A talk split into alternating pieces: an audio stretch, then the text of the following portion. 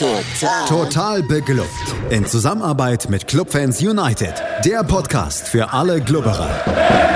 Alles, Alles zum ersten FC Nürnberg auf meinsportpodcast.de.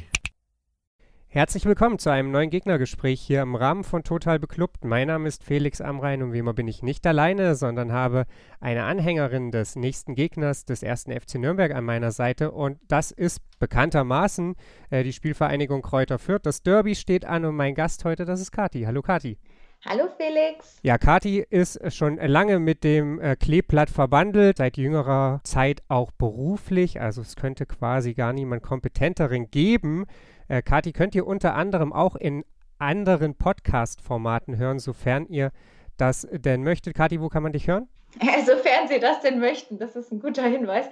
Ähm, ja, schön auf jeden Fall, danke für die Einladung. Wir haben einen Kleeblatt-Podcast, den Fürther Flachpass ähm, von uns von nordbayern.de. Das ist ja quasi unser Online-Portal der Nürnberger Nachrichten, Nürnberger Zeitung. Und äh, da sprechen wir wöchentlich über den Fürther Flachpass und alles drumherum. Ja, also wer sich vielleicht mal ein bisschen erfolgreicheren fränkischen Fußball geben möchte, kann sich das da anhören.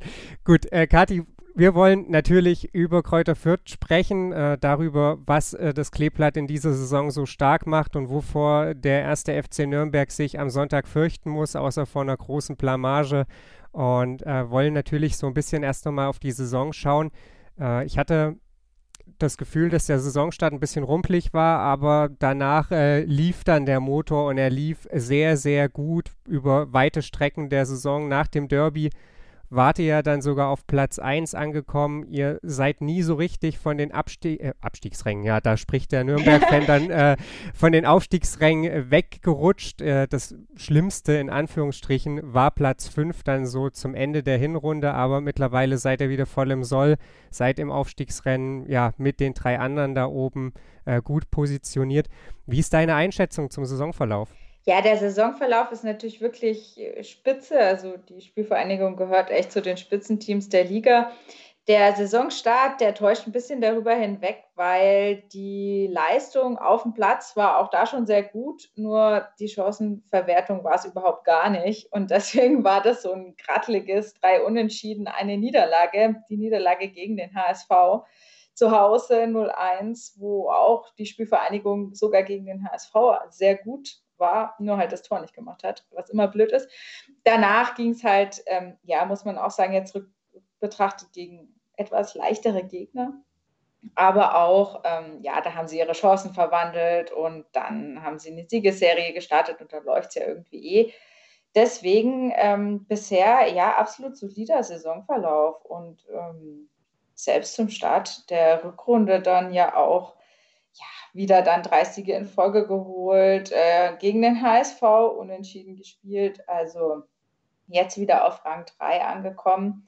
Ja, das Kleeblatt ist im Aufstiegskampf dabei. Auch wenn das in Fürth irgendwie natürlich wie immer bescheiden da alles niemand so richtig sagen will. Noch nicht.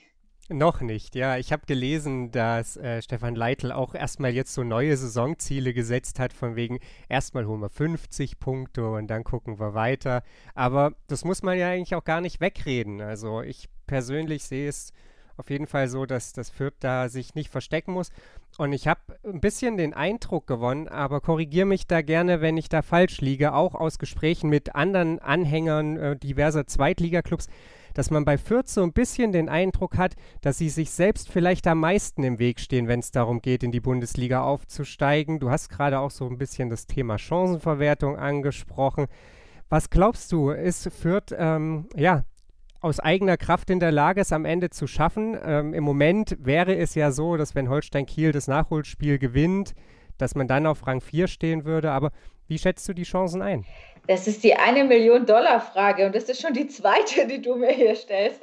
Ähm, ja, die Chancen sind natürlich absolut da und das Restprogramm, wenn man sich das anschaut, das ist absolut machbar. Also ähm, es war ja schon am Mittwoch jetzt das Spiel in Regensburg, das die Fürther gewonnen haben, dann der Club, äh, sorry, aber zwei Pflichtspielsiege irgendwie sind es eigentlich.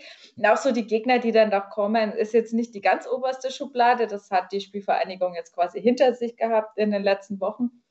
Ähm, es wird darauf ankommen, dass die Mannschaft ja, ihre spielerische Überlegenheit halt weiterhin dann auch in Tore und Erfolge ummünzt. Und wenn sie das schaffen, dann ist Platz zwei, weiß ich nicht, aber Platz drei auf jeden Fall drin und dann muss man halt wieder in der Relegation leiden. Ähm, aber Platz drei, denke ich, ist absolut machbar. Ja, du hast das Restprogramm gerade angesprochen. Das könnte ja ganz unter Umständen auch ein richtig heißes Finale so bergen. Äh, der KSC und äh, Fortuna Düsseldorf sind die letzten beiden Heimspiele. Aber äh, ja, da müssen die sich erstmal noch ein bisschen ranrobben, damit das äh, ja am Ende dann womöglich ein, ein furioses Finale wird. Aber das ist äh, weite Zukunftsmusik. Wie gesagt, ich habe äh, es gerade eben schon erwähnt, ich habe den Eindruck gewonnen, auch von, von anderen so ein bisschen ja, so dieses Feedback bekommen, dass Fürth schon Aufsehen in der Liga erregt hat äh, und das zu Recht, wie ich finde. Manche munkeln, dass die Spielvereinigung das einzige Team sei, das wirklich Fußball spielen könne. Ob man jetzt so weit gehen muss, das sei vielleicht mal dahingestellt. Aber was macht denn ähm, ja, das Team von Stefan Leitl deiner Meinung nach so stark? Das, was du sagst, hört man, glaube ich, auf jeder Pressekonferenz vor einem, vor einem Spieltag, wo der gegnerische Trainer, ich meine, das gehört ja ein bisschen zu Folklore, dass man sich gegenseitig lobt, aber wo eigentlich jeder gegnerische Trainer fast wortgleich sagt, dass es die spielstärkste Mannschaft dieser Liga ist. Und ähm, ja, wenn man sich dann teilweise auch den Rumpelfußball der anderen anschaut, muss man das auch wirklich ja so feststellen was die Mannschaft so stark macht, ist, dass es ungefähr die gleiche Mannschaft ist wie in der Vorsaison. Also wirklich dieses, wovon viele andere Clubs ja auch so ein bisschen träumen, die Kontinuität, das langfristige Arbeiten mit dem gleichen Trainer, mit der gleichen ja, Stammformation, äh, Führungskräfte halten ähm, und ja, eine gemeinsame Spielidee entwickeln und fortsetzen. Und ähm, die, die Früchte sozusagen erntet die Spielvereinigung jetzt, dass dass sie im Sommer nur zwei Leistungsträger abgeben musste, dass viele gute Spieler gehalten werden konnten und ähm, ja, dass es richtig gut harmoniert, wirklich in so einer Achse von Sascha Burchert im Tor über, über, die, über das sehr, sehr starke Mittelfeld und dann auch die Angreifer. Und ähm, das sorgt dafür, dass halt wirklich jeder ungefähr weiß, wo der andere steht, äh, dass jeder weiß, wie Stefan Leitet sich vorstellt, Fußball zu spielen und ähm, sein Ansatz ist ja auch der spielerische. Also er will diese Dominanz, er will Ballbesitz, Chancen kreieren. Ja, und das funktioniert halt mittlerweile so gut, weil die Mannschaft auch zusammenspielt seit langer Zeit. Für Fußballverhältnisse langer Zeit, muss man sagen. Ja, das ist was, das wünscht man sich, glaube ich, aller Orten und natürlich auch beim ersten FC Nürnberg nicht. nicht nur deswegen ist der Blick über die Stadtgrenze aktuell, glaube ich, ein sehr bitterer für Anhänger des ersten FC Nürnberg. Du hast es angesprochen, vieles davon hängt mit Kontinuität zusammen. Jetzt ist äh, Sebastian Ernst der erste derer, deren Vertrag am Saisonende ausläuft, der die Spielvereinigung verlassen wird. Da gibt es noch eine ganze Reihe anderer Spieler, auf die das zutreffen könnte. Ich frage jetzt mal so ein bisschen ketzerisch, muss die Spielvereinigung Kräuter Fürth im Sommer aufsteigen, damit dieses Team in Ansätzen zusammengehalten werden kann? Oder geht es sonst, ja, wenn das schief geht, nächste Saison quasi bei Null los, weil die halbe Offensive wegbricht? Das ist tatsächlich momentan so der, der Schatten, der über allem thront. Ähm, es ist schon, also Sebastian Ernst war der zweite Spieler, der seinen Abschied bekannt gegeben hat. Ähm, der erste war schon David Raum, der wechselt ja zu oder schließt sich dann der TSG Hoffenheim an. Das war schon im Januar. Ähm, insgesamt laufen neun Verträge aus. Zwei haben schon gesagt, dass sie die Mannschaft verlassen werden. Ähm, also sieben sind noch übrig, äh, wo die Spielvereinigung noch verhandeln kann oder hofft. Ähm, ich weiß gar nicht, ob der, also es ist gerade wirklich das Riesenthema, was auch alle Fans äh, umtreibt oder so das Umfeld diese Angst. Aber ich glaube, das ist wieder so typisch fränkischer Pessimismus. Anstatt dass man sich jetzt freut, dass gerade gut läuft, denkt man schon wieder an Oktober, wo es vielleicht dann wieder schlechter laufen könnte. Aber gut, das bedienen wir natürlich auch. Wir sind ja Franken. Ähm, äh, also ich glaube, der Aufstieg ist da nur nicht das relevanteste Argument. Man muss sich es einfach immer vorstellen, dass Fürth ein sehr, sehr kleiner Zweitligastandort ist. Es ist ein traditionsreicher, aber wenn wir sowas anschauen wie Etat, Finanzen, ähm, dann spielt Fürth ja wirklich eigentlich ganz unten mit in der zweiten Liga. ähm, Rashid Asusi, der Sportdirektor, der kann halt ein, einfach nicht finanziell den Spielern so viel bieten, wie sie dann woanders bekommen. Ähm, die Erkenntnis ist nicht neu. Letztes, letzte Saison wechselte Keita Ruel zum SV Sandhausen und da war ganz klar gesagt worden, ähm, es hatte finanzielle Gründe. Dort gab es halt einfach mehr. Und das war, ja, das sagt eigentlich schon alles. Ähm, deswegen ist die Bundesliga, glaube ich, ein Argument, aber nicht das höchste. Also wenn ein lukrativer Zweitligist lockt oder einer, der schon in der Bundesliga ist, dann werden auch andere Spieler noch den Verein verlassen. Die Hoffnung ist, glaube ich, so ein bisschen, dass, äh, oder entführt, ähm, dass einfach die sportliche Leitung so gut ist und ja, so versiert darin, aus wenig viel zu machen, dass selbst wenn auch noch andere Spieler den Verein verlassen, dass dann neue nachkommen, die das auffangen können. Aber ja, es wird vermutlich noch Abgänge geben. Das ist traurig. Ja, David Traum, du hast es angesprochen, er verlässt den Verein ebenfalls, der ist mir durchgerutscht. Du hast gerade schon gesagt, natürlich setzt man dann auch darauf, dass solche Verluste aufgefangen werden. Bei kleineren Fußballmärkten ist das ja letzten Endes auch irgendwo der Lauf der Dinge. Ne? Das muss man halt am Ende so festhalten. Nichtsdestotrotz würde das die sportliche Entwicklung der Mannschaft ja schon zurückwerfen. Das, glaube ich, kann man schon so festhalten. Deswegen wie groß ist die Hoffnung im, im Fürther Umfeld, dass es diese Saison klappt, auch vor diesem Hintergrund eben der potenziell zahlreichen Abgänge? Ich glaube, da muss man so ein bisschen unterscheiden. Also hoffen tut irgendwie jeder und niemand würde nicht, nicht gern aufsteigen oder so. Also das ist natürlich was, wovon jeder irgendwie träumt und die Bundesliga und so weiter. Ähm, in Fürth ist es, glaube ich, aber echt nicht nur, dass sie bescheiden sind und da jetzt halt nicht gleich Kampfansagen machen, sondern auch so ein bisschen die Erfahrung aus der ersten Bundesliga-Saison. Ähm, und sowas will halt niemand wiedererleben. Ich meine, das ist eine Zeit lang her und die Situation hat sich verändert. Aber das war ja nach dem wirklich historischen Aufstieg, nach, weiß nicht, der besten Saison gefühlt aller Zeiten, war das ja schon echt eine Katastrophe und ganz furchtbar. Und auch, ähm, wenn ich mich mit Kollegen unterhalte, die das damals auch begleitet haben für uns als Medienhaus, war, war auch die Rückrunde in der Bundesliga dann wirklich das war nicht mehr schön. Und deswegen ist vielleicht auch so ein bisschen der Gedanke, so dieses Aufbauens, des Entwickelns. Ähm, wenn es klappt, gut, wenn es nicht klappt, auch gut. Man muss sich überlegen, wo, wo, die Mannschaft herkommt. Der Verein hat vor ja, zwei Jahren auch noch darum gekämpft, überhaupt Zweitligist bleiben zu können. Das heißt, so eine angenehme Saison mit einem guten Fußball ist vielleicht auch einfach mal schön. Ähm, dieser Druck oder dieser, dieses unbedingt muss man aufsteigen, das ist, glaube ich, wirklich nicht da. Das gibt es nicht. Okay, ja, durchaus interessant, weil du ja auch den Markt angesprochen hast und so ein Aufstieg in die Bundesliga ja immer so eine extreme Finanzspritze für, für Zweitligisten ist. Deswegen, aber der Verein würde es sicherlich dann trotzdem ja mit Kusshand nehmen, müssen wir auch nicht wegreden. Ne? Ja, ja, absolut. Also das würde jeder ähm, die Nachhaltigkeit ist, glaube ich, entscheidend. Also einfach nur wieder ein Jahr hochzugehen, sich, ich übertreibe jetzt, sich abschießen zu lassen und dann wieder traurig nach unten zu marschieren. Ob das so viel hilft, wage ich zu bezweifeln. Ja, schwierige Geschichte. Der erste FC Nürnberg kann da ja ein Lied davon singen.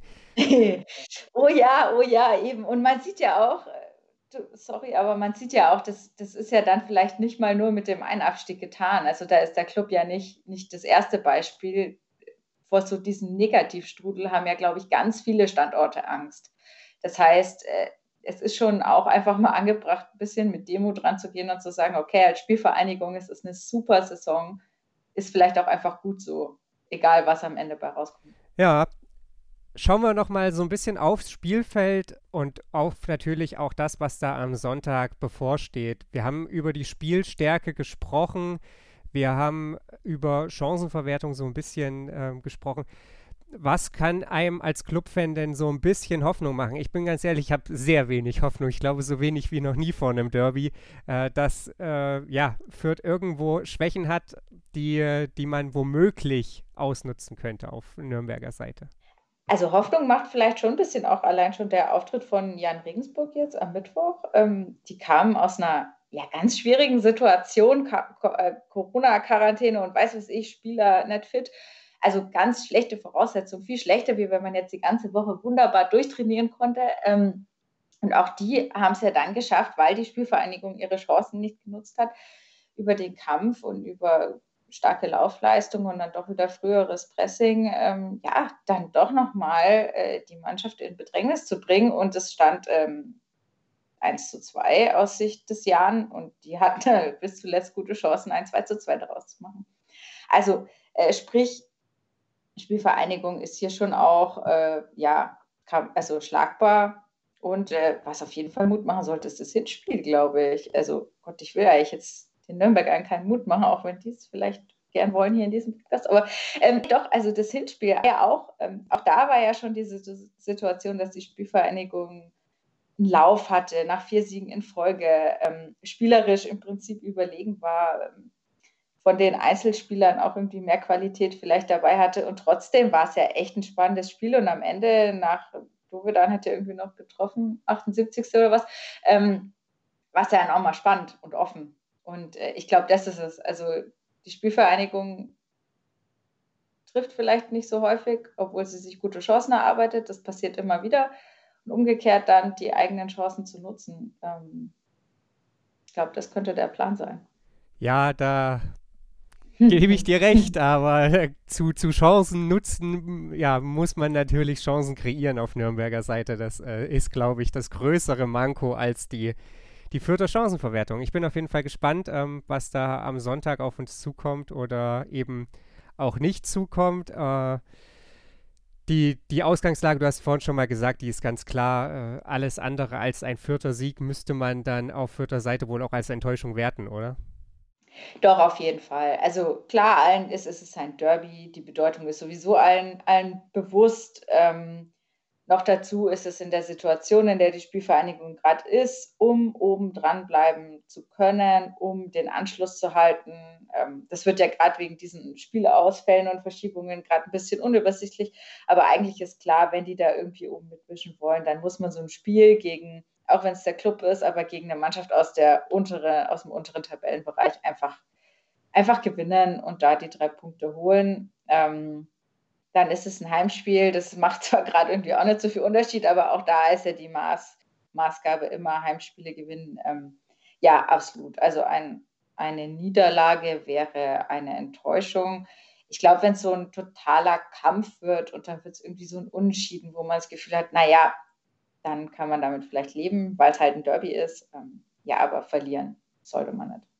Ja, schauen wir, ob der erste FC Nürnberg es irgendwie schafft, Fürth auf das eigene Niveau runterzuziehen. In die andere Richtung wird es wohl eher schwierig. Äh, ich bedanke mich bei dir, Kati, für deine Einschätzung rund um das Kleeblatt. Und ähm, ja, dann bin ich natürlich trotzdem geneigt, euch eine gute Restsaison zu wünschen, auch wenn man das natürlich als Nürnberger eher ungern sagt. Und ja, bin gespannt, was uns das Derby bringt.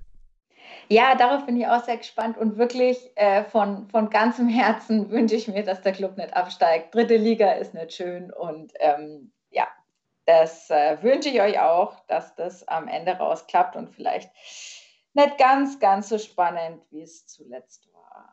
Ja, das wäre besser für unser aller Nervenkostüm, glaube ich. absolut, absolut. Nee, deswegen nach Sonntag ähm, auch hier schlägt das fränkische Herz. Wir melden uns dann am Montag hier wieder bei Total Beklubbt, analysieren natürlich das Derby, mal gucken, wie viel Therapiesitzung dann wieder nötig ist und dann geht es ja erstmal in die Länderspielpause. Da ist dann also erstmal ein bisschen Verschnaufen vom Club angesagt und dann melden wir uns natürlich in der Woche darauf auch wieder zurück, dann mit dem Gegnergespräch zum SC Paderborn hier auf meinsportpodcast.de. Schatz, ich bin neu verliebt. Was? Drüben. Das ist er. Aber das ist ein Auto. Ja, eben. Mit ihm habe ich alles richtig gemacht. Wunschauto einfach kaufen, verkaufen oder leasen. Bei Autoscout24. Alles richtig gemacht. Total. Total beglückt. In Zusammenarbeit mit Clubfans United. Der Podcast für alle Glubberer. Alles, Alles zum ersten FC Nürnberg auf meinsportpodcast.de. Schatz, ich bin neu verliebt. Was? Da drüben. Das ist er. Aber das ist ein Auto. Ja, eben. Mit ihm habe ich alles richtig gemacht. Wunschauto einfach kaufen, verkaufen oder leasen. Bei Autoscout24. Alles richtig gemacht.